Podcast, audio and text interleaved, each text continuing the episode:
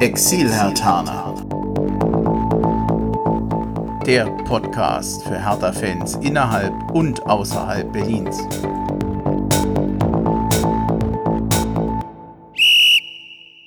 Hallo Hertha-Fans, da sind wir wieder. Ich begrüße euch ganz herzlich zum Exil-Hertaner Podcast hier aus dem Exil in Hessen. Wir sind wieder da, wir haben eine kleine Sommerpause gemacht. Im Moment schwitzen wir noch ein bisschen wegen der Hitze. Und wenn ich wir sage, ich bin nicht allein. Hallo Dennis. Hi Andreas. Ja, danke, dass du da bist. Wir hatten es, glaube ich, schon mal vor einer Woche probiert oder vor zwei, ne? aber dann hat es nicht ganz geklappt. Ja, war ein bisschen unglücklich gelaufen. Ja, schade. Hertha Base war schneller. Ja, ja, die sind ja auch schon länger dabei. Ja, ich hatte mich ein bisschen geärgert, aber. Okay, ja. Ja, ich dachte, Mensch, wäre mal wieder Zeit. So Podcast insgesamt Hertha hörst du so wenig. Das stimmt. Und irgendwann ähm, hat man dann doch wieder Lust auf Hertha, finde ich. Also jetzt wird so, So langsam wieder, das stimmt. das Kribbeln fängt an. Ja, so langsam geht's wieder los. Besonders bei den ganzen Sachen, was heute noch so passiert ist. Ja, der Paukenschlag. Da kommen wir heute noch dazu. Also natürlich reden wir heute noch über den ja, neuen Investor, kann man ja, glaube ich, sagen. Genau.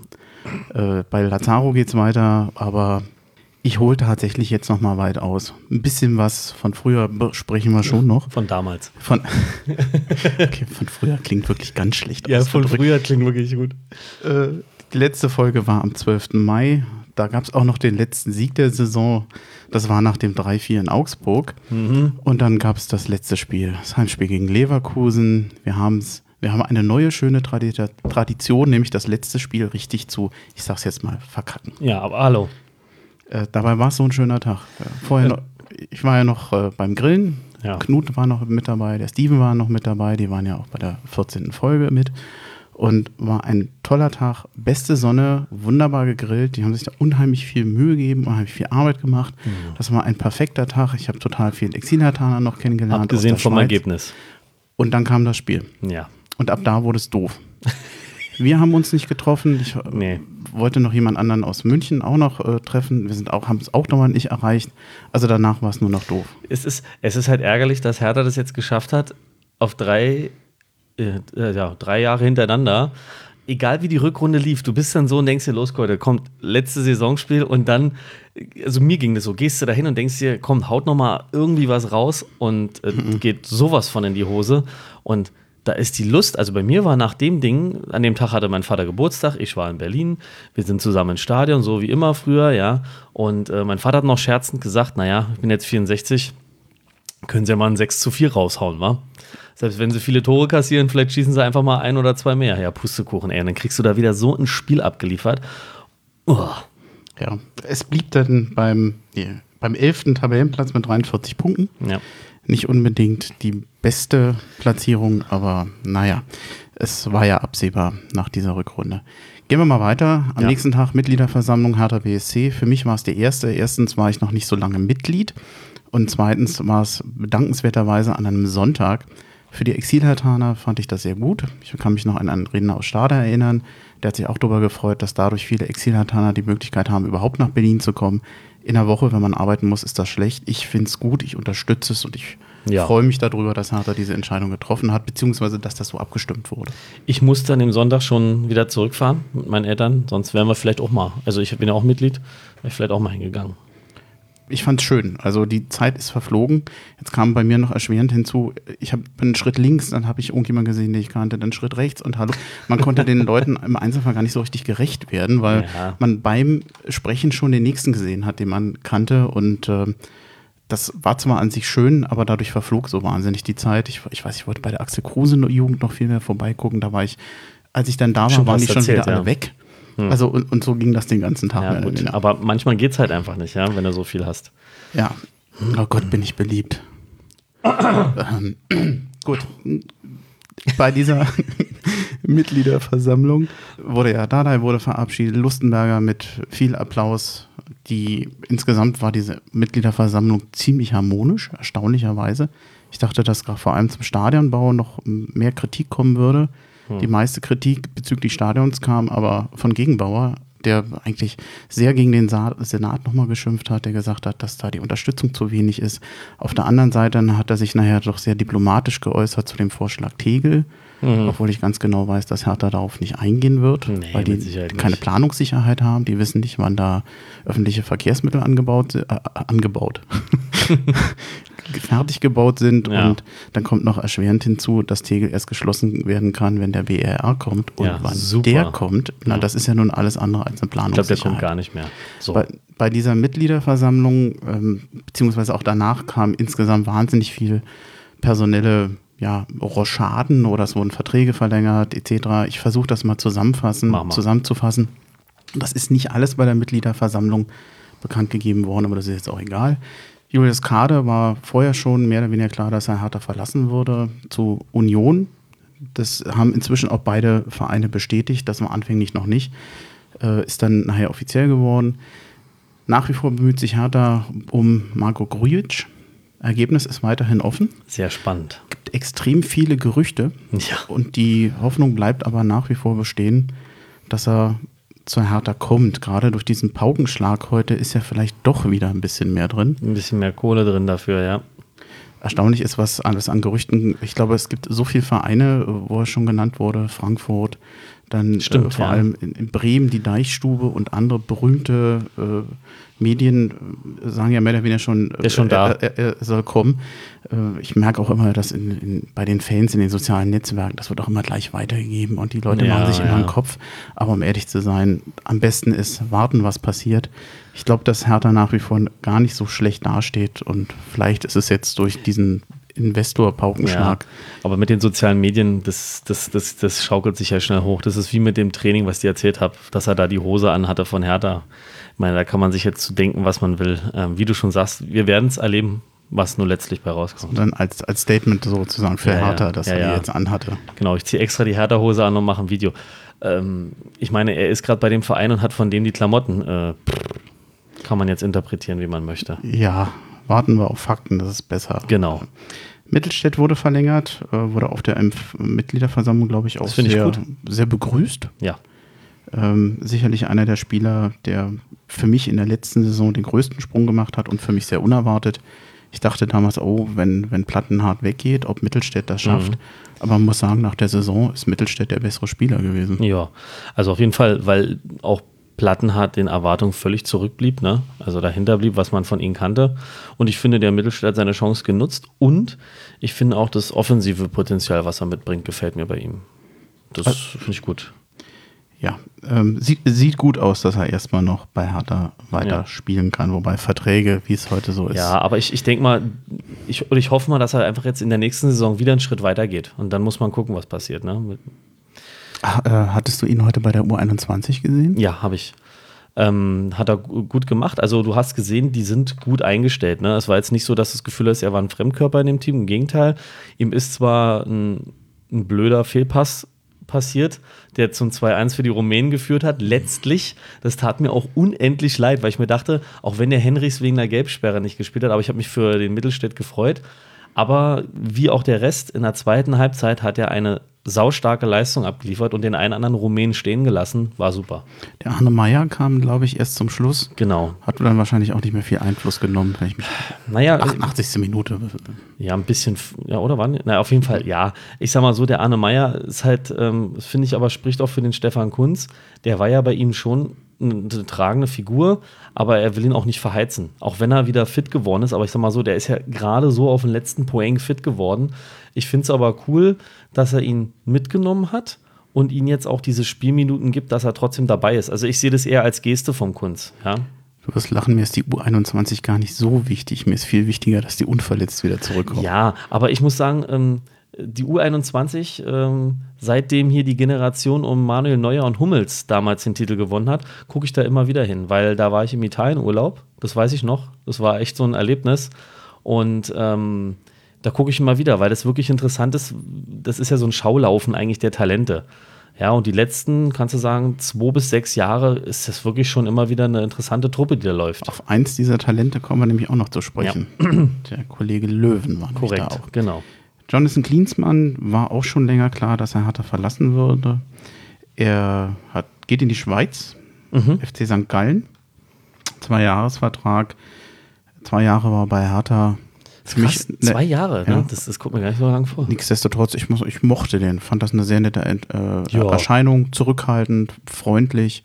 Manchmal gibt es ja auch ziemliche Freaks und Selbstdarsteller im Fußball. Er gehörte, glaube ich, nicht dazu. Nö, überhaupt nicht.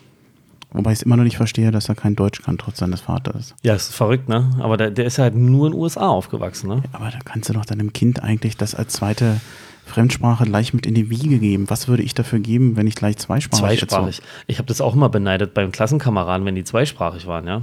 Gut, da stecken wir nicht drin, was da schiefgelaufen ist.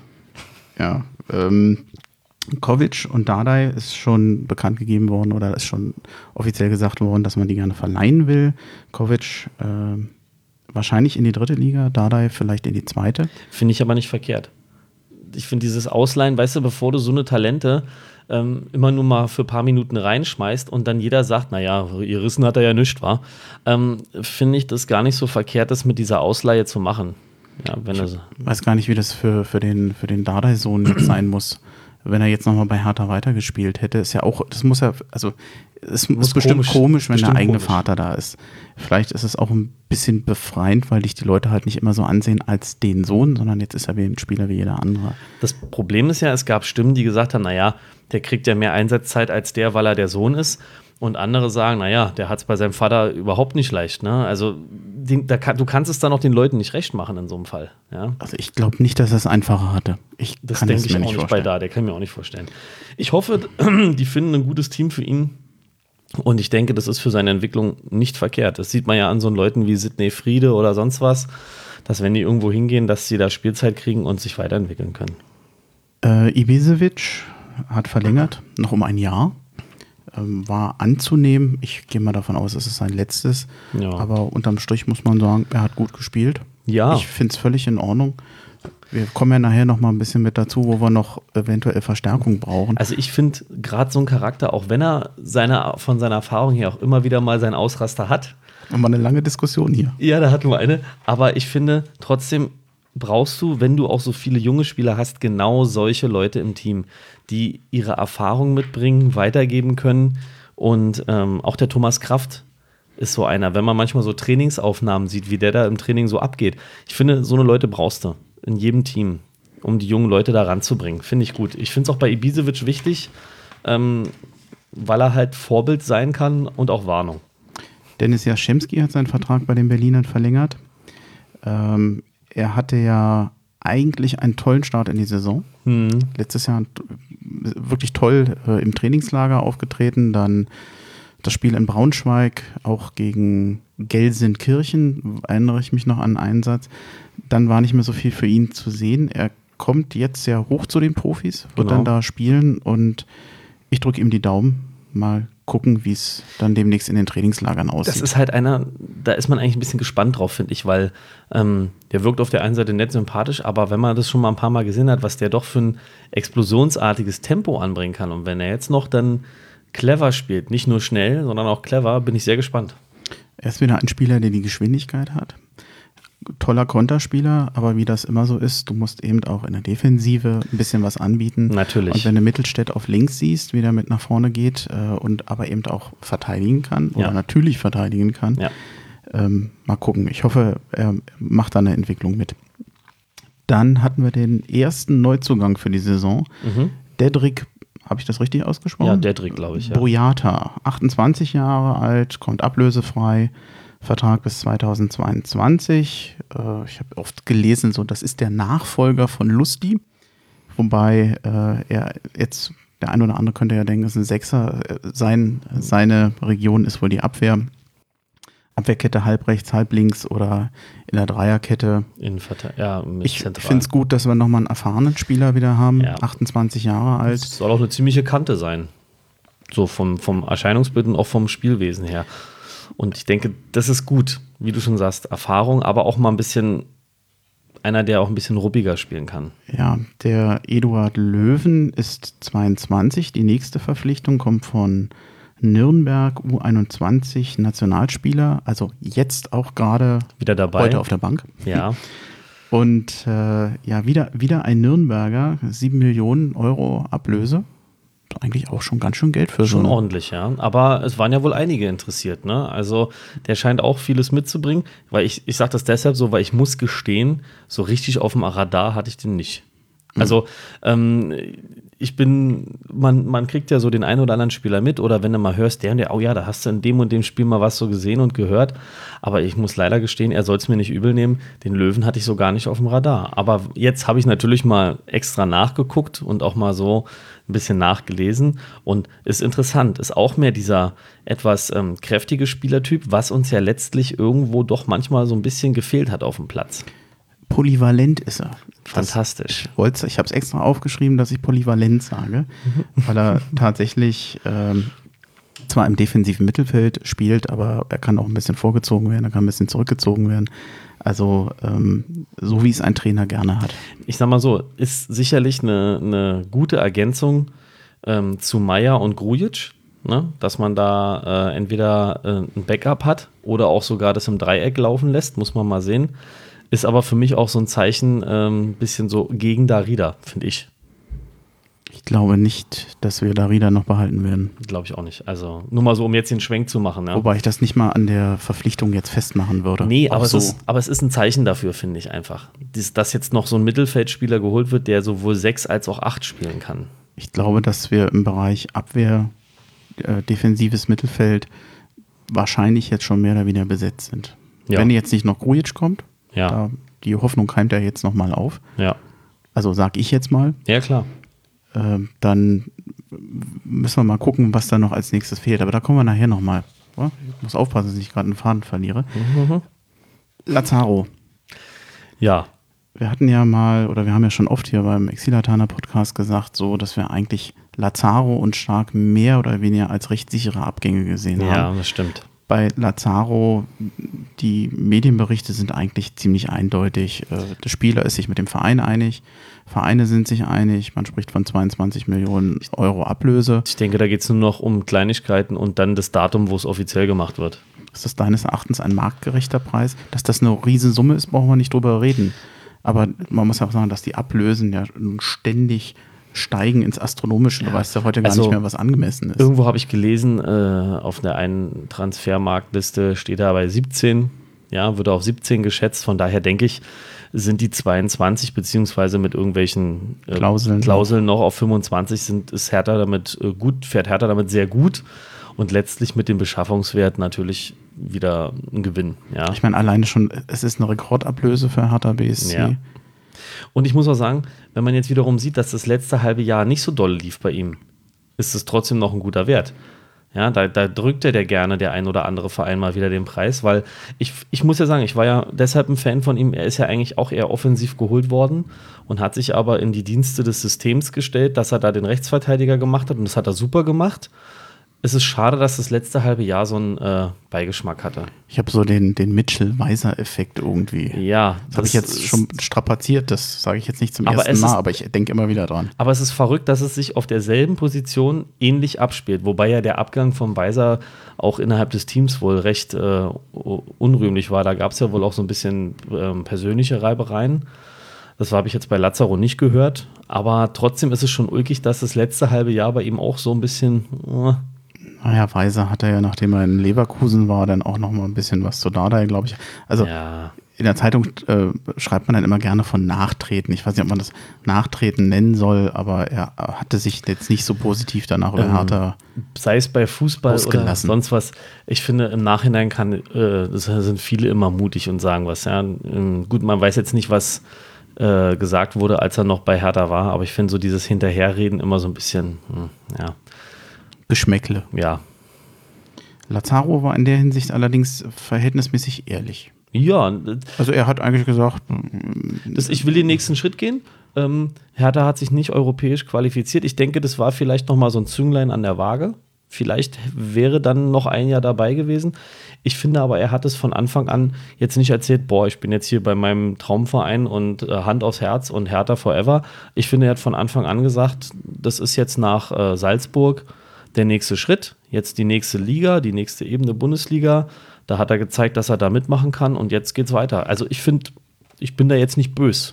ich finde es auch immer schlimmer, wenn die Leute dann immer so ähm, Treue schwöre dem Verein Ah. und drei Wochen später oder Ja. zwei Monate. Das ist, das ist halt egal. eine Fußballromantik, die findet kaum noch statt. Also sowas wie Lustenberger zum Beispiel, ne, der so lange bei einem Verein bleibt, das sind Einzelfälle. Die sind schön und ähm, die machen auch als Fan Spaß, aber man muss realistisch bleiben. Ja, und äh, von daher finde ich, ich bin auch nicht böse auf den Lazaro oder sage, boah, jetzt, der soll bloß weg. So, Ich sage es jetzt auch ganz nüchtern, so wie er das jetzt sage ich, alle klar.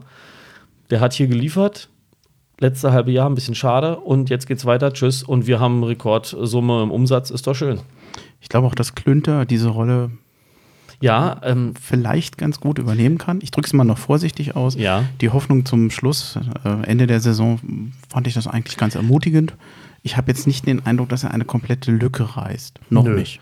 Nö, also man muss mal sehen, ob der Klünter da ansetzen kann, wo er aufgehört hat, weil ich fand wirklich, der hat mich auch in den letzten Spielen äh, sehr positiv überrascht. Also was heißt überrascht? Wir haben ja vorher nichts von ihm gesehen. Er hat ja nicht gespielt. Stimmt. Wir haben, kennen ja nur Tra Trainingsleistung kenne ich nicht, aber als er reingeschmissen wurde, das war das Bayern-Spiel. Äh, äh, Im Pokal. Ich meine, das war nur wirklich eins der schwersten Spiele, weißt du, und da wird er dann ins kalte Wasser geworfen und hat es echt gut gemacht. Und auch danach, nee, muss ich sagen, wenn er, wenn er da ansetzt, glaube ich, können wir uns auf den freuen. Freut sich ein Trainer, du bringst ihn und er funktioniert mehr oder weniger. Genau. Trainerteam. Wir werden mit einem neuen Trainerteam in die neue Schöner Saison Bogen. gehen. Er steht jetzt nicht drauf. Kovic ist natürlich schon gesetzt. Das war auch schon bei der letzten Folge klar. Was mir nicht so bewusst war, und ich bin da geheimnisvoll vorbereitet, er ist ja Berliner. Er ist gebürtiger Ja. Berliner. Das hatten wir schon lange nicht mehr. Nenn mir doch mal den letzten Trainer, der in Berlin geboren ist. das ist aber fies. Weiß ich nicht. Ich glaube, Heine war es. Okay. Carsten Heine, ja, okay. Krass. Jetzt, Mist, jetzt weiß ich den Vornamen nicht.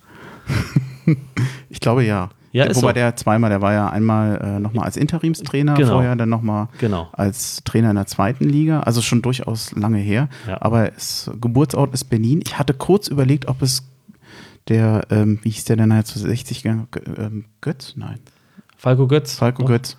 Äh, aber äh, der ist nicht in Berlin geboren. Nee, ich glaube auch, das war woanders, ja. Aber siehst du, ist mal wieder nice to know. Ja. Nice to know. Aber jetzt mal was anderes. Hast du das geklärt oder sagst du das von dir aus? Heißt der nur Kovic oder Czovic? Keine Ahnung. Ich war schon froh, dass ich Jaschemski inzwischen aussprechen kann. Weil ich hatte, ähm, vielleicht kann sich ja mal einer melden, weil ich hatte das immer im Kopf, für mich war das immer Ante Czovic. Aber ich lasse mich gern eines Besseren Frag doch belehren. mal Haruhi Anna, die war da, weiß das bestimmt. Muss ich mal klären. Weil das, das ist mal wieder so interessant. Wir, wir werden das rauskriegen, da bin Natürlich. ich mir sicher. Also, Trainerteam. der Ante.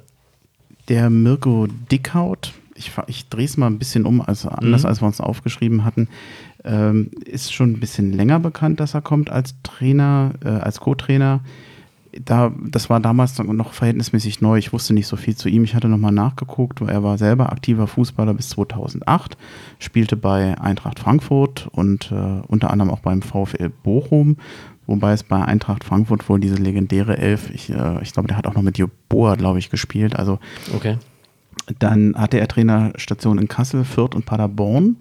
Das war dann aber teilweise auch in der U23-Mannschaft, nicht, nicht zwangsläufig immer die erste Mannschaft. Er ist kein Bundesliga-Trainer im klassischen Sinne, also ein Erstligaverein, wenn ich mich nicht völlig verguckt habe, hat er noch nicht trainiert. Und ähm, ich habe noch ein Interview gefunden mit dem Christian Fiedler, der ihn kannte, also der ehemalige Hertha-Torwart. Und der hat ihn als sehr ruhig, sehr sachlich, sehr analytisch beschrieben. Und ich habe mal das so, naja. Für dich interpretiert. Für mich interpretiert als Bindeglied zur Mannschaft. Er soll halt ein, äh, ich will jetzt nicht sagen, es menschelt, aber äh, du hast ja immer sehr unterschiedliche, oder man solltest unterschiedliche Charaktere im Ja, ja. Trainerteam haben. Und ich glaube, dass er diesen Typus Gefühl für Mannschaft und Menschen äh, dem recht gut äh, entspricht. Das ist gut möglich, ja. Trainerteam, achso, habe ich dich unterbrochen? Nee, es ist, ich hätte es nur noch gesagt, er hat ja zusammen mit Jovic äh, bei Bochum gespielt. Ich sag's jetzt so, sorry, ich, ich kann es nicht anders. Und ähm, das, was ich dazu gelesen habe, dass sie sich also als Spieler schon kannten und auch vom Trainerlehrgang her. Und ähm, er vielleicht da einfach, vielleicht haben die sich einfach da in der Hinsicht charakterlich gefunden. Ne, der Jovic ist ja so ein bisschen mehr der, ähm, ich sag mal, aggressive Leader vielleicht als Trainer, ja, der so ein bisschen mehr laut ist. Und dahinter hat er dann den Mirko Dickhaut, der vielleicht dann da die Ruhe reinbringt. Und wie du auch sagst, dann ein bisschen anders auf die Spieler eingeht, als der, der Ante Czovic es macht. Das ist mal interessant zu beobachten, vielleicht in Zukunft. Dritter Mann im Bunde ist der Harald Gemperle. Das war jetzt dann sozusagen das letzte Puzzlestück. Und eine kleine Überraschung irgendwie so. Ja, äh, ich wusste ja, ich bin halt in erster Linie Fan. Ich Ja. kenne mich natürlich mit den Trainern, die da möglich wären, als Co. auch nicht wirklich Da aus. wurde ja viel diskutiert Aber hier auch. hätte man ja eigentlich sagen können, na Moment mal, den Gemperle, den kennst du ja noch aus Berlin. Ja. Äh, es lag ja wie Wittmer ja schon fast auf der Hand zu sagen, der hat härter gehen, der war hier schon mal in Berlin. Oh. Ähm, ja, ich kann ja mal kurz vorlesen, was äh, Wikipedia sei Dank ich zu dem Gemper, Gemperle sagen kann. Der war von 2007 bis 2009 Co-Trainer bei Hertha unter dem polyvalenten Trainer. Nein, Trainer sind nicht polyvalent, aber der Mann, der dieses Wort so gerne genutzt hat. Unter Er Lucien- geprägt. Er hat's unter geprägt. Lucien Favre. Er äh, ist dann damals gegangen. Mit, als Favre ging, ging auch Genau. äh, Gemperle. Er war dann Co-Trainer bei, äh, in Zürich unter dem Urs Fischer, der ja heute bei Union Berlin ist. Er war dann später Co-Trainer bei Young Boys Bern unter Adi Hütter oder mit Adi Hütter, der ja wiederum jetzt bei Eintracht Frankfurt ist Jawohl. und bei dem Gerardo Seoane. Ich hoffe, dass ich glaube, man spricht so, wie man, äh, Das wie man gut. schreibt. Der war ja auch mal im Verdacht, zu Hertha zu kommen. Das hat sich dann allerdings als Gerücht oder de- Naja, sag mal- oder es wurde so- nicht bestätigt. Ich sag mal so, der hatte das ja äh, von Adi Hütter übernommen und erfolgreich wohl weitergeführt. Aber ich denke, der war einfach nicht so weit von sich aus. Ist jetzt so meine Einschätzung aus der Ferne, ähm, direkt jetzt die Zelte bei Young Boys wieder abzubrechen, nachdem er eigentlich gerade das erst gut übernommen hat. Ist so meine Vorstellung, ja. Ich meine, man kann es versuchen, weil man hat gesehen, ey, der hat äh, das, was Adi Hütter gemacht hat, gut weitergemacht und weiterentwickelt. Das wäre was für uns. Aber ich glaube, der ist bei Young Boys selber noch nicht fertig. Einfach so. So, so kam das für mich rüber. Ich finde es trotzdem äh, so einen gefühlten Kuh auf den Gemperle zu kommen. Ich, Ja, also wo ich das gelesen habe, ging es mir auch so, Moment, den Namen kennst du und dann, wenn man das nochmal gelesen hat und was der jetzt auch schon so mitgemacht hat, denkt man sich, ey, das ist eigentlich eine, eine coole Nummer, ja, weil du hast jetzt halt den, den jungen Czovic, der ja wohl auch den Ruf hat, da ähm, einen ziemlich ähm, doch offensiveren Fußball zu spielen, ne? also mit Energie und allem drum und dran, auch vom Charakter her. Dann einen ruhigen Dickhaut und dann den erfahrenen Gemperle. Ich finde, das klingt nach einer sehr guten Kombination. Hoffentlich ist es auch so. Ne? ich traue ja immer noch ein bisschen um Dardai. Das Natürlich. wird jetzt nicht jeder tun, vielleicht bin ich da auch ein Sonderfall, aber Nee, mir geht's ähnlich. Aber das ist auch, Dada ist auch so ein Idol, das ist immer schwierig. Der war auch schon, ich fand ihn auch schon als Spieler sensationell und diese Art, man kann jetzt im Nachhinein gibt es viele, die sagen, ach naja, ist alles besser so, dass er jetzt weg ist, aber ein bisschen schade finde ich es immer noch. Gerade jetzt, wenn man das Thema so wieder anspricht, ein bisschen schade ist es immer noch. ja, ich wiederhole mich ja immer dabei. Für mich ist es immer noch einer der besten Vertreter nach außen für den Verein. Ja. Einer der beliebtesten und einer der sagen am meisten Authentischsten, wie man es nennen Ja. will. Original und ähm, er ist, es passt halt, weil er hat sich ja auch nicht umsonst dafür entschieden, hier zu bleiben in Berlin. In, nicht nur in Deutschland, sondern auch in Berlin. Das hat ja irgendwo Gründe. Und deshalb denke ich, ist er auch immer ein guter Vertreter für diesen Berliner Fußballverein gewesen. Er wird uns nicht hören, aber wir grüßen ihn trotzdem. Ja, Liebe Grüße nach Ungarn. Ich Genau. glaube, da erholt er sich jetzt erstmal. hatte auch schön recht. Jetzt war doch letztens irgend so ein Spiel mit Kirai gewesen, habe ich Mhm. ein Bild gesehen, ja. Auch so einer. Ja. Viereinhalb Jahre Bundesliga-Trainer, das nimmt dich auch mit. Ja, ich glaube, der braucht jetzt auch die Pause. Kann ich verstehen. Kann ich verstehen. Dann haben wir, glaube ich, zu den Meldungen das Wichtigste durch. Oder habe ich irgendwas vergessen? Nee, Ja. Jetzt kommt gleich das tolle Thema. Ja, Union sind wir, ne? Mhm. Ja. Dann tun wir das mal. Ja, ist schade, dass es so ist. Ja, ähm, jetzt muss man mal grundsätzlich sagen, äh, vielleicht ist es auch eine Frage der Generation. Äh, im- Rahmen dieses Podcasts, äh, wir sind ja durchaus immer da sehr ähm, freundlich zu Union Berlin oder wie, wie soll man das nennen? Also gut gewogen oder was auch immer. Wohlgesonnen, was auch immer. Wohl, wohlgesonnen. Ja. Also fangen wir mal so an. Ich, ich weiß jetzt nicht, ob wir es schon mal als Thema hatten, ob jetzt nur in einem privaten Letzt- Gespräch na, oder auch mit dem Podcast. Thies und mit dem Martin hatten wir das nochmal. Also wir haben den eigentlich den Aufstieg gegönnt. Genau, und, und so ging es mir auch. Also ich wurde ja dann hier auch von Kollegen und ähm, äh, so gefragt, und was sagst du denn jetzt zur Union und so? Äh, da kriegst du doch bestimmt einen Hals. Habe ich gesagt, nee, überhaupt nicht. Ich meine, wenn ich mir überlege, dass das, äh, das wird ja mal gerne dieses Beispiel London rangezogen, ja, aber warum soll ich mich darüber ärgern? Im Gegenteil, ist doch geil, ein Berliner Derby in der, in der ersten Liga, ja. Und ich finde auch die Arbeit, die bei Union geleistet wurde, über die Jahre hinweg, die hat jetzt, kriegt jetzt endlich mal ihre Lorbeeren. Ne? Sie sind ja oft knapp gewesen oder du hast einen Saisonverlauf gehabt, wo dann auf einmal so ein Tief war, was dazu geführt hat, dass am Ende nur ein paar Punkte gefehlt haben, was einfach schade war. Und jetzt haben sie es gepackt und das hat mich schon gefreut für Union. Also, ja, sie hatten es auf jeden Fall sehr schwer nach der Wende nochmal. Also sie haben sich ganz schön hochgekämpft. Ja, deswegen. Und das, das, dem zoll ich auch Respekt. Und deswegen hatte ich meinen Co-Trainer bei meiner Jugendmannschaft, ist Union-Fan. Ne? Und der war auch da bei dem einen Spiel gewesen und äh, äh ich habe dem auch die Daumen gedrückt und habe auch mit ihm heiß WhatsApp geschrieben und habe gesagt, Mensch, was ist denn da jetzt los? Warum, warum schießen die nicht das Tor und so? Also ähm, von meiner Seite aus eigentlich alles cool. Jetzt muss man sagen, das trifft, betrifft natürlich nicht alle Hertha-Fans. Ich nee. glaube immer noch, dass es äh, auch ein bisschen sich unterscheidet nach den Generationen. Sicherlich. Äh, ich bin nur halt älter, ich kenne die Teilung noch und ähm, ich weiß eben, dass geradezu in einer Stadt zu wohnen, die geteilt ist, das immer so ein bisschen, ich will nicht sagen, ein Versuch war, die Mauer zu überwinden, aber es hatte ein bisschen was davon. Ja. Denn äh, Union stand ja auch immer so ein bisschen dafür, ja, nicht konform zu dem zum Staat zu, zu sein. Ja. Äh, deswegen ja auch äh, nicht alles andere als gut befreundet mit, äh, mit den Dynamos. Mhm. Und äh, ich fand das Verband damals tatsächlich auch. Äh, ja, also. Das ist dann nach der Wende eben verloren gegangen. Und ich fürchte, dass der eine oder andere, der heute jünger ist, wahrscheinlich sagt, ich kann das nicht mehr hören, dass da vorher eine Fanfreundschaft war. Das ist wahrscheinlich immer so ein bisschen, als wenn Oma vom Krieg erzählt. Ja, ja. ja, aber trotzdem ist es schade, dass es, muss es sich denn, auch wenn es alte Geschichten sind, muss es sich trotzdem jetzt in die Richtung entwickeln, in die es gerade geht. Ja, da kommen wir jetzt vielleicht mal zu. Ja. Es, ich weiß gar nicht mehr, wie lange das jetzt her ist, so zwei Wochen höchstens. Ähm, es gab ja Meldungen, dass Hertha ein Derby zum Mauerfall-Jahrestag gegen Union beantragt hätte bei der DFL. Das ähm, ist wahrscheinlich, das ist nicht der Fall gewesen. Hertha BSC hat das dementiert. Das ist wahrscheinlich entstanden, weil eine Presseagentur einen Mitarbeiter der Geschäftsstelle zitiert hat. Ja. Aber damit war jetzt dieses Gerücht oder diese Meldung erstmal im Umlauf. Es gab dann von Union Berlin über Twitter die Rückmeldung, also uns ist der Gedenktag zum Mauerfall zu wichtig. Wir wollen an diesem historischen Tag nicht Fußball spielen. Ja, ja. Ähm, ich habe diesen Tweet nicht verstanden. Äh, ich fand erstens die Begründung doof. Ich fand, das, das war vorgeschoben. Ja, zumal nachweislich haben sie an diesem Tag schon mehrere Spiele bestritten.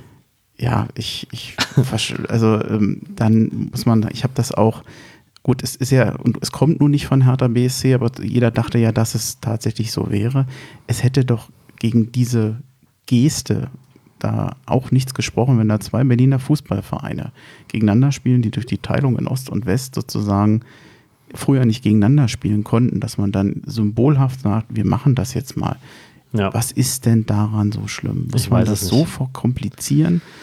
Äh, Egal woher es kam und wenn es nur eine flüchtige Idee von so einem äh, Geschäftsstellenmitglied da war oder Mitarbeiter äh, und äh, was daraus geworden ist, selbst der Vorwurf, dass es wieder von Hertha nur so eine PR-Masche wäre, ja, am Anfang habe ich auch gedacht, mh, hm, die Idee, so in die Richtung zu arbeiten, mhm. ist nicht dumm, aber es kommt jetzt halt leider wieder so, so äh, dahin geklatscht von Hertha, ne? aber letztlich hat sich herausgestellt, es kam ja gar nicht so direkt von Hertha. Ne? Ja, aber selbst wenn ähm, ich als Union dieses Spiel gegen Stuttgart hatte, also mhm. ich fand alles, was an Feedback meistens in den sozialen Medien äh, kam von den Hertha-Fans, war überwiegend Wohlwollen ja. aus als Lokalpatriot. Und ich finde, als. Lokalpatriot kann man auch mal sagen, dass der Mauerfall ist ein Feiertag für Berlin. Ja äh, warum macht man das nicht einfach gemeinsam? Und dann auch für die Sportstadt Berlin. Viele haben gesagt, finden wir gut, dass ja, Berliner natürlich. Vereine erfolgreich sind. Wir freuen uns auf ein Derby und bei dem einen oder anderen wahrscheinlich auch Stuttgart nicht so beliebt. Genau. Aber ähm, ich fand das eigentlich ähm, freundlich. Ja, und ich weiß nicht, ob ich da schon jetzt hingreifen soll. Ich, ich will mich auch bei dem mhm. Thema nicht verhaspeln, aber ich finde dann auch einfach nur ich weiß, ich finde gar kein Wort dafür, peinlich oder auch, äh, es ist auch fast schon beleidigend für die, ähm, für die diese Abgrenzung, die durch die Mauer geherrscht hat, eine Tragödie war. Ich meine, ich komme aus einer Familie, die halbiert gewesen ist, ja. Und wenn ich dann höre, dass ein Präsident von einem Fußballverein sagt, äh, das steht für Rivalität, für Abgrenzung, finde ich das einfach nur äh, ja, schwach. Ja, dann lesen wir es nochmal ganz vor. Der Ja. und wir, Präsident von Union, der wird zitiert, für mich ist das ein Derby, das steht für Rivalität, für Abgrenzung und für Fußball-Klassenkampf in der Stadt. Lächerlich. Äh, ich, ich, ich bin Was soll das? ein bisschen ratlos, wenn ich Ja. äh, das lese. Und jetzt haben wir so oft härter kritisiert für ein bisschen merkwürdige Kommunikation Und Slogans. und Slogans oder was auch immer. Ja. Und dann lese ich da, also ausgerechnet Klassenkampf von Union. Also was soll denn, was, ähm, ist ja auch noch äh, zu DDR-Zeiten auch noch mal so ein eigener Begriff gewesen. Ja. Da, hätte ich jetzt nicht gedacht, dass das kommt. Und selbst wenn es ein Klassenkampf in der Stadt ist, was soll das sein? West gegen Ost, Reich gegen Arm? Oder So ein Quatsch. Ich meine, das ist, das ist einfach nur absurd. Ich meine, als würden bei Union nur Arbeiter hingehen und bei Hertha nur die Haute wo Laute oder was. So ein Schwachsinn. diesem, es ging ja noch weiter, diesem Spiel ist eine Art Freundschaftsspielcharakter zu äh, geben nach dem Motto, wir spielen hier jetzt äh, Hier einen auf deutsche der ein, wir spielen hier einen auf deutsche Einheit, das finde ich absurd. Ich weiß nicht, wie man auf sowas kommt. Ich, es, der Begriff deutsche Einheit, ich weiß nicht, ob der in der Frage schon drin war, aber ähm, der Mauerfall ist ja noch nicht die deutsche Einheit. Nee. Also allein schon vom Feiertag her ist das für mich ein anderes Thema. Ja. Ich weiß nicht, warum er das hier mit reinbringt. Und äh, ich habe dann nochmal nachgeguckt. Es gibt ja noch diese legendäre Bemerkung von dem äh, Unionsspieler Christopher Quiring. Wenn Wessis in unserem Stadion jubeln, kriege ich das Kotzen. Dieses Zitat war übrigens äh, 22 Jahre nach dem Mauerfall. Und er war zu dem Zeitpunkt, glaube ich, 21. Da lache ich doch. Ja, ich frage mich langsam, also ob Union Berlin ein Ost-West-Problem hat. Ja, das muss man Und an der Stelle die Fans. fragen. Ja, das muss man echt fragen, ja. Und ich frage das mit ein bisschen Stolz als Hertha-Fan, weil ich glaube, dass das eine Thematik ist, die bei Hertha überhaupt gar keine Rolle spielt. Also im positivsten Sinne. Ich kann mich noch nicht erinnern, also wir sind ja hier Rhein-Main auch bunt gemischt. Der, Ja, äh, wo wir alle herkommen, ja. ich, ich, also größtenteils weiß ich es entweder gar nicht. Ja. Brandenburg, äh, Ostberlin, was weiß ich, West. Also und solche was sagen, es ist mir egal. es hat auch noch nie eine Rolle gespielt. Nee. Und ich finde es einfach auch schade, dass da eine Generation auf dieses Ost-West-Ding pocht. Also, äh, ja, das ist, es ist traurig, dass sich dann zeigt, dass da eine Entwicklung stattgefunden hat, die eigentlich entgegen dem Mauerfall gegangen ist. Mir, Ja, ko mir kommt das so gestrig vor. ja aber ehrlich, da, da, na, da kannst du im Endeffekt sagen, entweder geht es um die Erziehung, ich weiß es nicht, ja, oder was da die Prägung war. Aber nochmal, wenn ich mir überlege, ähm, ein Derby, natürlich ist es eine Rivalität, ist ja auch absolut in Ordnung. Auch in der zweiten Liga war das eine Rivalität. Und auch ich habe mir gedacht, lieber Gott, lass uns bloß nicht gegen Union verlieren. Das ist, da habe ich auch gesagt, die können alles gewinnen, nur nicht das Spiel gegen uns. Das ist halt die Rivalität innerhalb der Stadt. Aber die kann doch trotzdem auf eine gewisse Weise ähm, sportlich bleiben und muss doch nicht so hassbehaftet sein. Was denn, was ein, es, es gibt nicht mal einen geschichtlichen Grund, dass da äh, ein gewisser Hass vorhanden sein muss. Sind das nicht auch alles Statements ohne Not? Ja, also ja auch, natürlich, das trifft es auf den Punkt. Und das, das, ich finde es so schade. Und ich hatte erst überlegt, ich habe das bei Twitter alles gelesen, was wurden da Sachen geschrieben? Ne? Ich meine, sowieso, im Rahmen der Anonymität trauen sich die Leute eh alles Mögliche zu posten. Ne? Also auf beiden Seiten wurde es auch sehr persönlich. Ne? Das ist, das ist, aber, und ich habe kurz auch mal überlegt, um was reinzuhauen, habe ich gesagt, nee, nee, daran beteiligst du dich gar nicht. Ja, ich wollte zwar jetzt hier was loswerden, das, das machen wir ja auch gerade, ne? Aber ich finde es einfach nur schade. Und das, das ist wieder so ein Ding, da, da, da, da haben wir es geschafft als Berliner, allesamt. Das Witzige ist, dass ich noch glänzen. nicht vor allzu langer Zeit eigentlich den Präsidenten von Union so gepriesen habe, Ja. nach dem Aufstieg, dass der da so ähm, durchaus sympathisch, ganz äh, ungekünstelt und bodenständig auftrat. Ja, und dann sowas. Was ja, wenn man das jetzt mal vergleicht mit dem Präsidenten von Hertha, der ja sehr distanziert wirkt. das Unnahbar muss man wirkt. einfach sagen. Ja, ist so. Es ist, es ist unnahbar. Jetzt könnte man auch sagen, naja, Leute, das sind aber auch nicht die ersten Vertreter, das sind Geschäftsmänner, das sind Repräsentanten des Vereins. Ich finde das jetzt, das ist ja jetzt auch kein, kein Manko. Ja, und jeder kann Uli Hoeneß sein.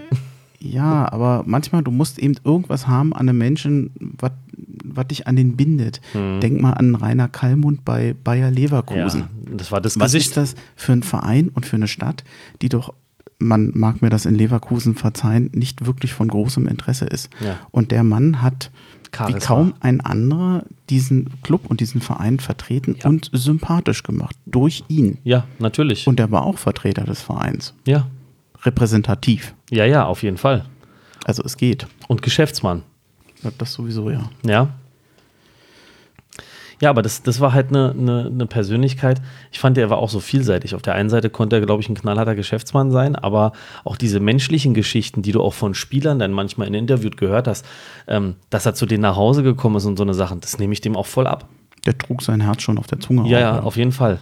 Ja, Kriegen- haben wir uns jetzt abgeregt wie in Union? so ein bisschen. Also letztlich, ich glaube, das, äh, das ist schade.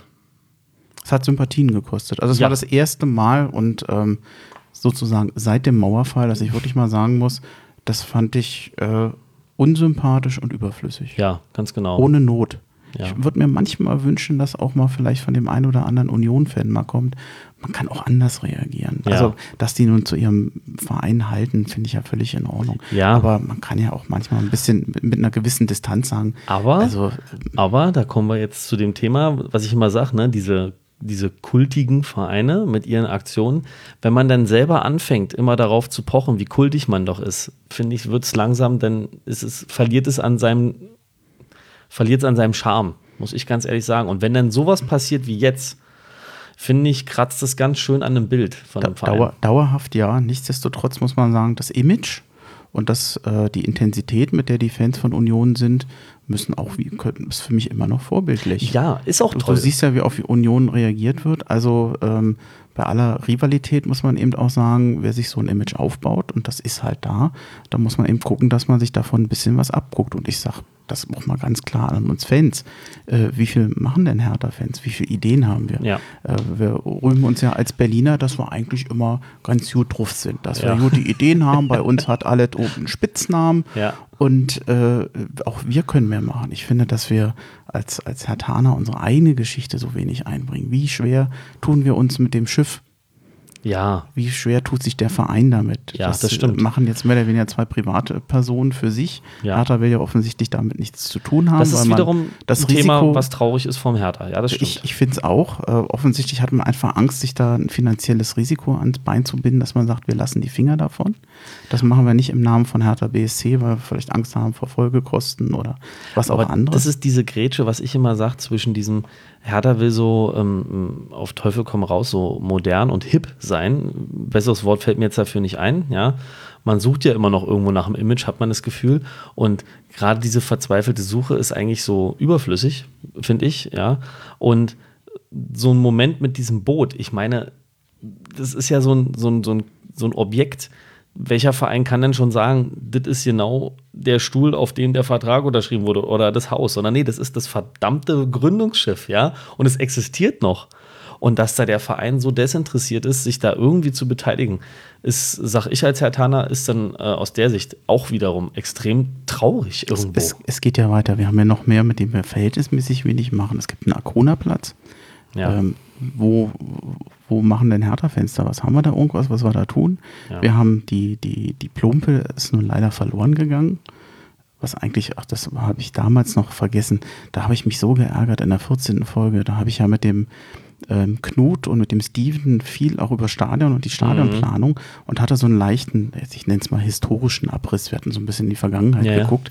Das eigentlich Wichtigste habe ich vergessen, nämlich dass Hertha ein Verein ist, die jetzt ein Gelände suchen, weil sie ein Stadion bauen wollen, nachdem sie selber Gelände aufgegeben haben. Gelände und Stadion aufgegeben haben, Ja. weil sie so schlecht gewirtschaftet haben. Und ich glaube, die hatten da ordentlich Hilfe vom Senat, dass das funktioniert hat.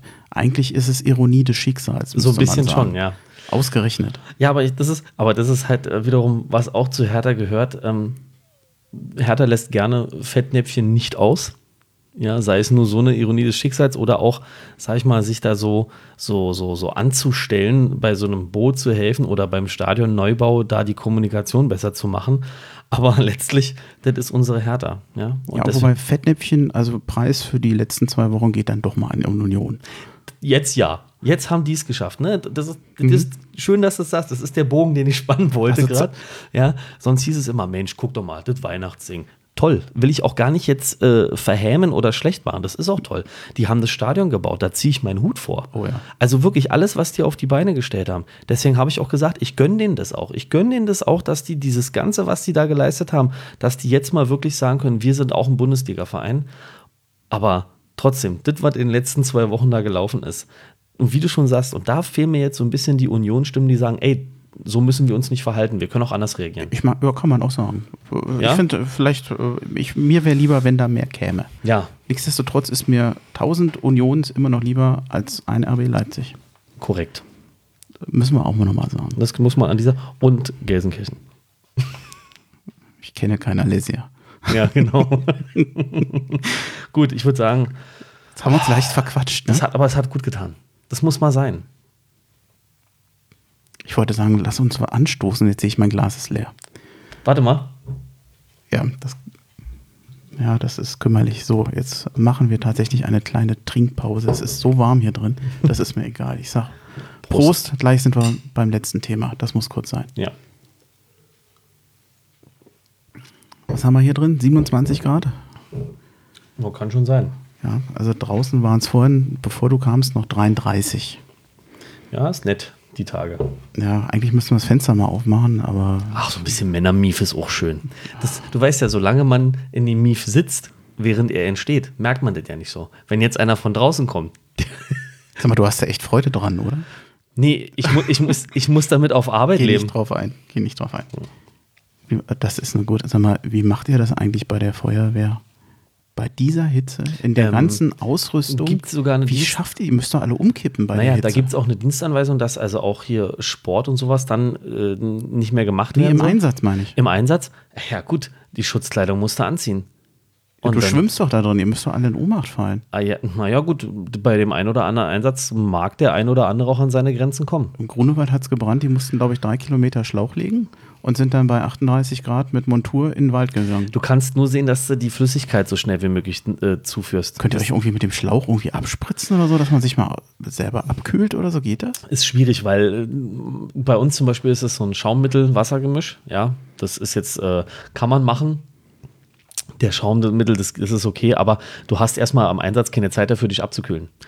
Ich sag dir auch ganz ehrlich, solange du fixiert bist auf deine Tätigkeit, weil es ja meistens dringend ist, merkst du das gar nicht so. Wenn der Einsatz zu Ende ist und es macht Klack, ja, die Lage ist jetzt safe, dann merkst du erstmal, wie platt du eigentlich bist, was du für einen Durst hast und dann geht's los. Denn erstmal schnell was trinken, Jacke aus, Marscherleichterung heißt es dann, ja, und dann wird abgebaut. Ne?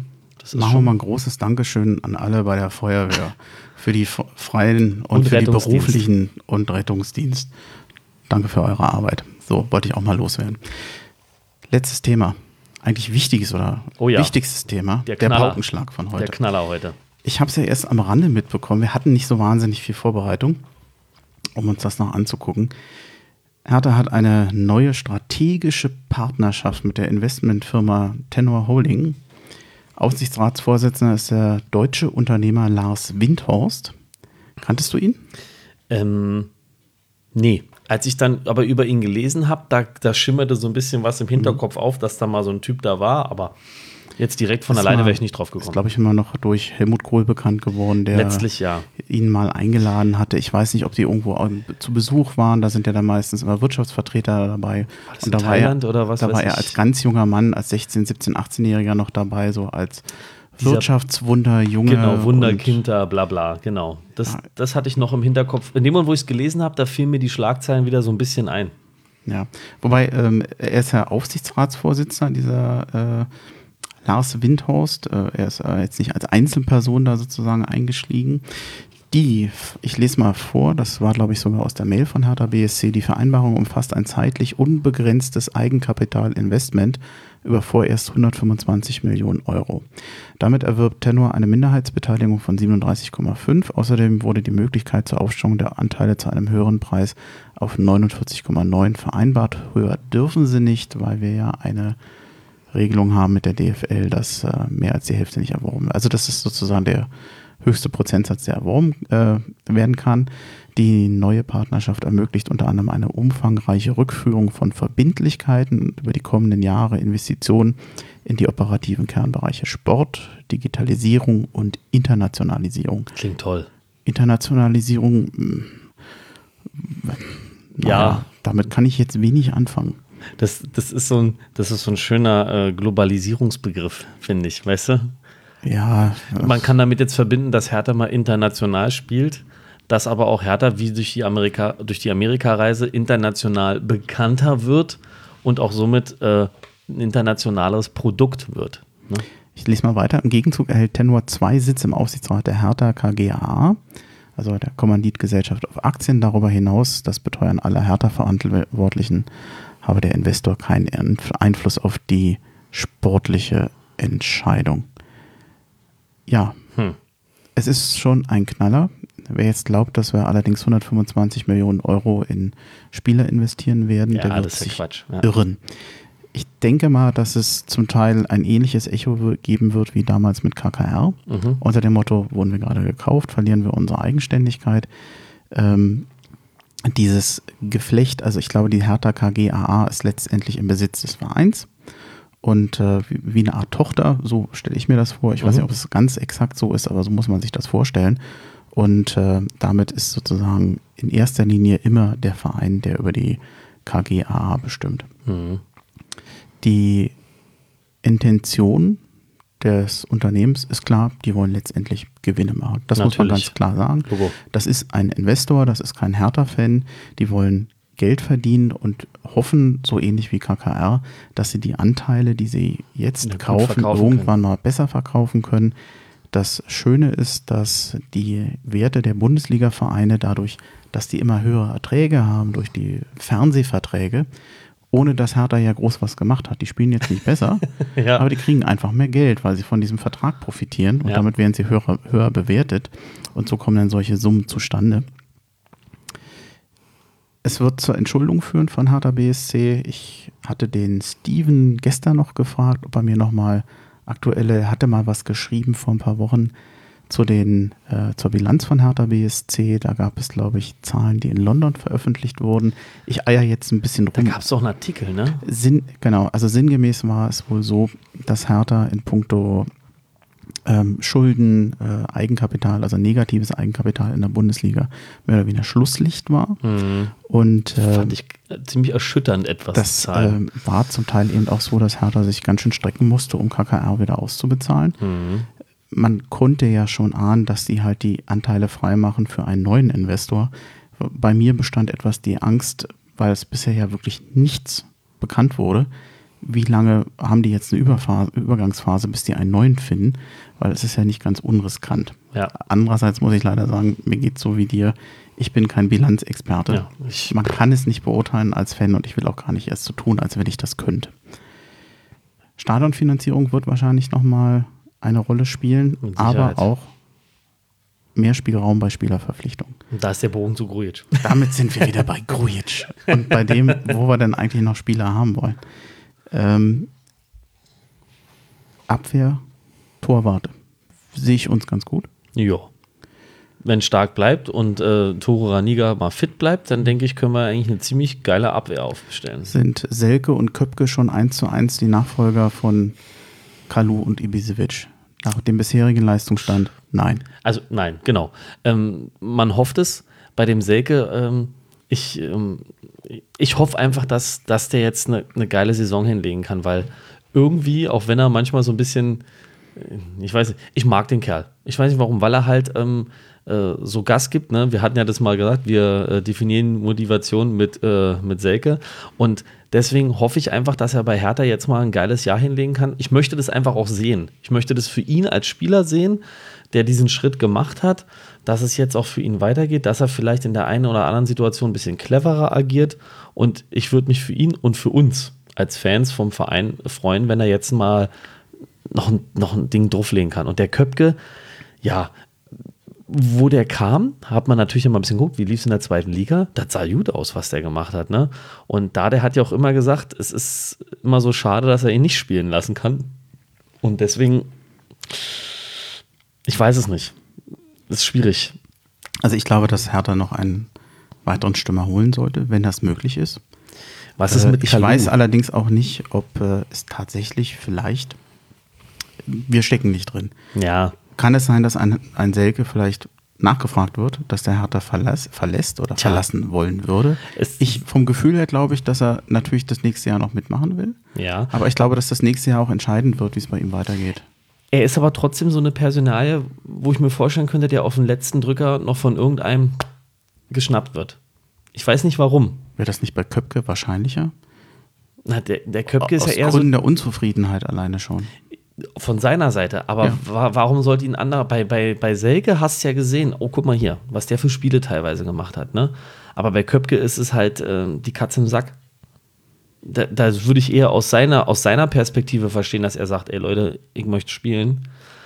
Das ist jetzt auch wieder das Thema, inwieweit wurde da schon mit dem neuen Trainer kommuniziert? Und stimmt es, dass der Jovic mit einem 4-3-3 wahrscheinlich spielen lassen will? Das sind alles so Überlegungen, wo ich mir auch denke, da hat auch schon Kommunikation stattgefunden. Bestimmt. Das klingt so, als wenn du nicht unbedingt im Sturm nachbessern möchtest. Na doch, das kommt ja auch darauf an, weil wenn er ein 4-3-3 spielen lassen will, dann Hm. brauchst du ja im Endeffekt, brauchst du ja auf jeder Position, sag ich mal, schon eigentlich zwei Leute. Wenn mal einer ausfällt, wenn mal. Bei Kalu, finde ich, ist es langsam so wie bei Marcelinho so ein bisschen früher, weißt du? Die Tage, da hat er das Spiel alleine entschieden. Ich sag nur Gladbach, dieses äh, Slalom-Tor, was er da gemacht hat, äh, Zucker, ja. Und dann gibt es Tage, da denkst du dir auch bei Kalu in einer halben Stunde, weißt du was, nimm runter. Heute ist nicht mehr. Offensive Mittelfeld, außen. Da ist wahrscheinlich Bedarf. Ein S-Wein wird wahrscheinlich nicht weiterspielen. Also sorry, BSC. auch wenn der neben dem Platz ein super Typ ist, Mhm. aber nur Rennen, und ja, man hat es ja auch gesehen, auch bei Stuttgart. Auch vor einer Weile ist ja mal ein äh, Haraguchi gegangen, Ja. der ja auch für, als schneller Außen gedacht war. Ein Jaschemski soll sicherlich äh, Konkurrenz äh, machen dem, dem Kalu. Ähm, ich denke, da sollte sich noch was tun. Ich glaube, Abwehr ist fertig, Torwarte auch. Ich denke auch, also wirklich spannend ist halt letztlich, was der Jovic spielen lassen will. Ich bin da, also das ist jetzt für mich so, so die Trainerperspektive ähm, mit diesem Personal, mit so Leuten wie Ibisevic und Kalu. Äh, Was will der spielen? Und nur Duda dürfen wir nicht vergessen. Ja, wie spielt er mit diesen Leuten? Und dann ist die Frage, Selke, Köpke, 4-3-3 kannst du mit drei Stürmern spielen vorne, theoretisch. Ich glaube, dass wir ein Problem haben. Die, der Ende der, das Ende der Transferperiode endet am 2. September. Okay. Das heißt, wir haben noch den vollen Juli und den vollen August noch vor uns. Und wir werden zappeln, schön zappeln. Und ich glaube, äh, wir müssen wirklich noch mal abwarten, Ja. was da noch passiert. Die Trainingslager wird es, es kann immer mal wieder Verletzungen geben, dann Ja. muss manchmal noch nachgebessert werden. Das stimmt. Und man muss natürlich auch sagen, dass durch diesen, das sollte vielleicht mal nochmal erwähnen, durch diesen Coup, den Hertha da gelungen ist. Ich glaube, Ja. es ist einer. Es war wichtig, dass Hertha Wir- diesen wir bleiben mal Investor positiv. macht. Wir bleiben Hertha positiv. hätte mit eigenen Mitteln das nicht mehr finanzieren können. Das kriegen die nicht hin. Warum es auch so diesen, diesen, diesen positiven Geschmack hat, ist ja, das kam ja so ein bisschen aus dem Nichts. Du hast zwar recht, man hatte bei, der, bei dem äh, Auskaufen vom KKR schon das Gefühl, da muss doch jetzt noch ein Investor kommen. Und dann gab es zwischendurch dieses Gefühl, oh je, hoffentlich kommt da noch irgendwann einer. Und jetzt auf einmal, ohne jede, dass du vorher mal irgendwas gehört hast, bam, kommt da heute diese Meldung. Und das fühlt sich erstmal gut an. Und ich hoffe, es ist auch so. Ich äh, hatte ja eigentlich von Anfang an gedacht, das ist eine Vorbereitung für den neuen Investor, aber jetzt verging so viel Zeit und jetzt hatte Genau. ich langsam den Eindruck, oh, oder auch nicht. Das ist aber. genau. Oh, oder auch nicht. Genau, aber das ist es. Und umso mehr haut er das jetzt rein. Und ich meine, was bleibt uns anderes übrig, als zu hoffen, dass es genau dieses positive Ergebnis hat? Weil, ja, was sollen wir jetzt sonst davon halten? Sag mal, für ein Sommerloch haben wir eigentlich ganz schön lange gequatscht heute, oder? Ja, wir haben uns lange nicht mehr gesehen. Ich hatte ja anfänglich ein bisschen Angst gehabt, naja, da kommen keine Themen, es passiert nichts und so, Stimmt. aber es hat jetzt nicht wirklich gemangelt, wobei ich muss Nö. zugeben, dadurch, dass die letzte Folge so lange her war, habe ich natürlich auch irgendwie so alles angesammelt, was ich seither, Hast, wir haben es ja schon angerissen. jede Meldung, die nicht bei drei auf den Bäumen war, sozusagen. Genau. Ja, dann sind wir schon fast am Ende. Das ist auch, mir ist aufgefallen, dass ich sehr oft so schnalze oder so, so mit der Zunge so ein Knacken machen. Ist das schon mal aufgefallen? Achte ich mal jetzt drauf. Lieber nicht. Doch, doch, jetzt erst recht. Dann hole ich mir so einen Zähler. Ich sehe das immer, wenn ich das nachbearbeite, dass plötzlich der Ton an einer Stelle übersteuert ist. schlagartig. Und ich denke, was hast du denn da gemacht? Und plötzlich höre ich dann immer nur so ein Schnalzen. Und ich denke, was, warum machst du das denn? Also sich selber zu hören ist manchmal. Und was mir aufgefallen ist, was ganz schlimm ist, ich glaube, ich könnte drei Zauberberg-Folgen machen, nur mit Redewendungen, die ich falsch sage. ja, das ist auch schön, ne, wenn man so Sprüche. Das, aber das, kann ich auch. Das, Das, das Lustige ist, ich, ich merke das bei anderen meistens sofort auch. Hm, Aber und rolle nicht. dann selber mit den Augen und denke, also benutzt doch keine Redewendung, wenn du sie nicht beherrscht. Ja. Und jedes Mal merke ich, äh, was hast du denn da erzählt? Na. Das ist, und das ist mir dann peinlich. Wie heißt es? War doof, ne? Merkst du selber. Ja. Ja. Genau. Aber das geht mir genauso. Da, wenn ich manchmal rede, denke ich mir, was hast du da eigentlich gerade gesagt? Ja. Machen wir mal noch die Aussicht. Ich glaube, die hatten wir sogar bei der letzten Folge schon fast fertig. Am 1. Juli geht's los. Ab da wird wieder trainiert. Und am 3. Juli geht's dann in Neuruppin. Ich habe auf der Homepage des Exilhartaner Podcast einen Zeitplan für den für die, also für die Sommertermine sozusagen. Ich lese dir jetzt nicht alles vor. Es hat Nee. sich allerdings tatsächlich eine Änderung ergeben. Die hattest du mir ja eben noch zugeflüstert. Das Pokalspiel gegen Mhm. den VfB Eichstätt ist es, glaube ich. Die sind unweit von Ingolstadt. Ist am 11. August um 15.30 Uhr. Das war ein Sonntag, ne? Korrekt. Ja. Ist noch in Ordnung. Ja. Also besser als Montag oder Freitag. Ja. Finde ich auch. Samstag wäre zwar noch schöner gewesen. Ganz liebe Grüße an alle Exilhartaner in Augsburg, Ingolstadt und Regensburg. Die ich glaube, die freuen sich. Das kann man ganz gut erreichen und vor allem, das kannst du am Sonntag bequem erfahren. Ja. Die werden sich freuen. Äh, wobei ich glaube, der genaue Ort, wo das stattfindet, ist, müß, haben, konnten wir jetzt nicht nachgucken. Das die werden das ich nicht im nicht. eigenen Stadion machen, das ist zu klein. Ingolstadt böte sich an, aber du musst dann eben gucken, dass die Termine stimmen. Aber das soll ein Problem von, von den Eichstättern da sein. Ähm, das wird man schon in den, in den Medien bei Gelegenheit schon noch mitkriegen. Ja, das machen wir klar. heute. Also ich kann es jetzt gerade nicht klären. Ich glaube, das ist erst noch in der Mache, wo das stattfindet. Was mir jetzt gerade noch einfällt, ist, sie haben irgendwann geschrieben, wann das neue Trikot vorgestellt wird, weil da gab es ja auch schon mal wieder einen Leak.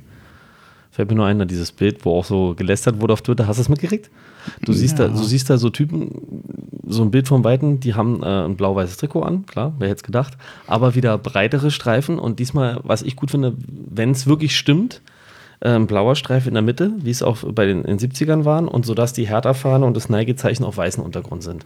Es tut mir leid, solange wieder Teddy draufsteht. Ich finde das. Das Gute ist, dadurch, dass, dadurch, dass das Teddy auf dem blauen Streifen ist, sieht man es kaum. Das ist das Erste, was mir positiv aufgefallen ist. Und jetzt kommt Jetzt kommt das Auswärtstrikot. Das ist ähm, halb schwarz, halb rot.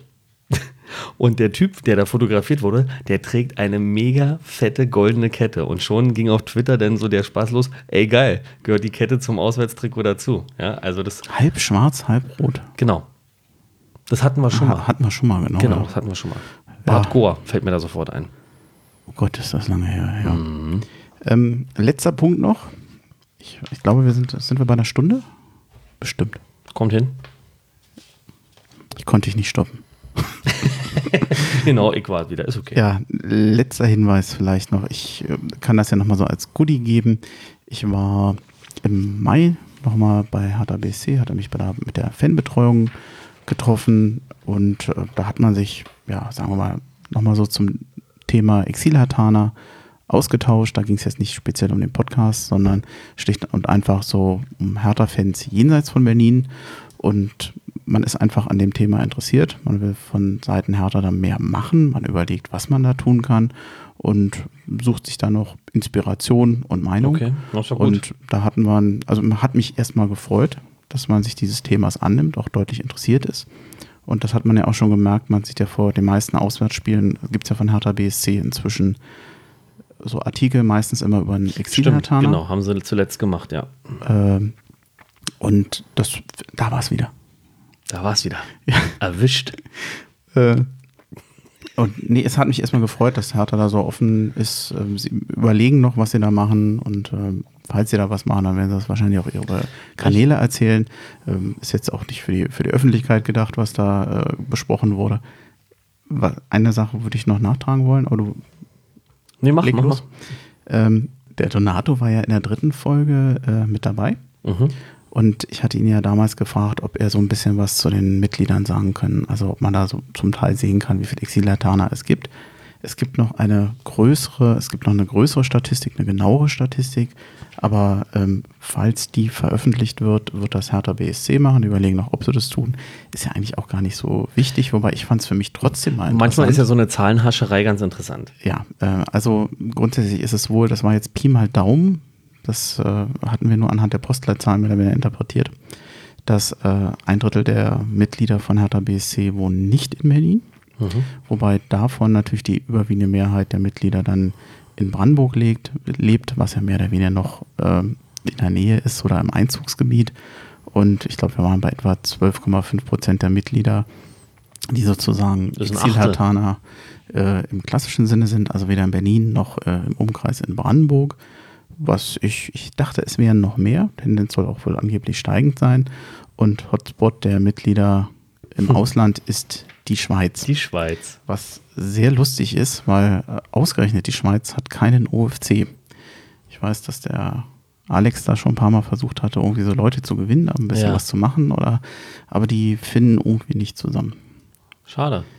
Ja, äh, dabei sind es viele. Naja gut, die, die liegt Schweiz vielleicht- Das ist, liegt an der Region. ist Hauptauswanderungsland eben auch Ja. für die Deutschen. Ja. Und äh, vielleicht, wer sich da melden will, Vielleicht ich- wollen, ich sich die, wollen die Deutschen da für sich sein, wer weiß. das sind ja meistens Berliner, die da sind. Ja. Naja, achso, ja. ja. Nee, aber dass, dass vielleicht manche die Zelte abbrechen und vielleicht gar nicht so Bock drauf haben, sich mit anderen äh, zusammenzutun. Ich weiß es nicht, ist jetzt nur eine Vermutung, weil es ist ja schon ulkig.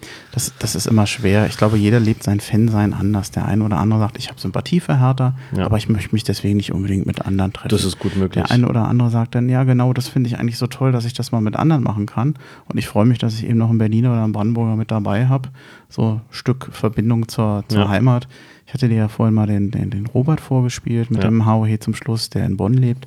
Und der hat das auch so schön gesagt, dass eigentlich manchmal nach dem Wegziehen aus der Region, aus Berlin, aus Brandenburg, sozusagen so der Bezug zu Hertha, so als Verknüpfung auch zur alten Heimat, lustigerweise größer ist als zu der Zeit, wo man vielleicht noch in Berlin war. Das war aber bei mir auch so. Habe ich doch bei dem ganz am Anfang mal gesagt, dass sich das eigentlich bei mir auch noch mal mehr ausgeprägt hat, weil das für mich dann die Identifikation zur Heimat war, die ich hier auslebe mehr. Also ich bin zwar mit meinem Vater immer ins Stadion, aber so hier, dass zum Beispiel in meinem Garten die Hertha-Fahne weht oder dass ich ähm, beim Fußballtraining immer mein Trikot oder die Mütze auf habe, das hat sich erst hier so ausgeprägt, weil es Identifikation ist. Und so kenne ich die Leute auch. Ne? Ganz kurze Anekdote dazu, ich weiß, die Zeit läuft. Ähm, letztens waren wir bei einem Turnier mit unserer F-Jugend und da hatte ich die Vereinsmütze von unserem Verein auf. Und da waren die Eltern teilweise ganz schockiert. Warum hast du deine Hertha-Mütze nicht auf? Und ich so, na, weil ich heute mit dem FC Hochstadt hier bin. Ja? Aber das, ich habe sie geprägt. Ich habe es geschafft. Gut, ich habe keine Themen mehr. Wir sind durch. Alles klar. Ich finde es gut. Ja, ich glaube, so ein Abschlussbier, das machen wir noch. Das machen Danach. wir. Hat mir wieder sehr viel Spaß gemacht. Schön, dass wir das was geschafft haben. Ja, ist ein bisschen schade, dass der Martin und der Erik heute, heute nicht mit dabei sein konnten. Ein andermal machen wir wieder eine Viererfolge. da, dann hätte es vielleicht noch länger gedauert. Ja, ich würde es gern wieder in, in großer Runde. Wobei Das- die nächsten Planungen sind ja, also ich habe ja Kontakte nochmal ins, ins Rheinland, nach Regensburg, nach München, wo Oh. auch Interesse ist, ähm, da nochmal eine Folge gemeinsam zu machen, dass auch demnächst dann wieder mehr Exilhertaner vorgestellt werden. Mhm. Das muss ich ein bisschen vorbereiten. Das wird wahrscheinlich dann erst wieder in der Saison richtig klappen. Ich habe ja auch zwischendurch vielleicht mal Urlaub und so. Krass. Ja, gibt es auch. Und äh, da freue ich mich an sich schon drauf, aber das wird dann ein bisschen später kommen. Kriegen wir hin. Ja, dann war's das für heute. Ich grüße in die Runde. ja. Oder fällt dir noch was ein? Nö. Wir, gucken uns freundlich an und wissen nicht, was genau, wir sagen genau. sollen. Allen noch eine schöne Sommerzeit. So. Genau. Und bei Gelegenheit eine angenehme Abkühlung. Hahohe. Hahohe. Tschö.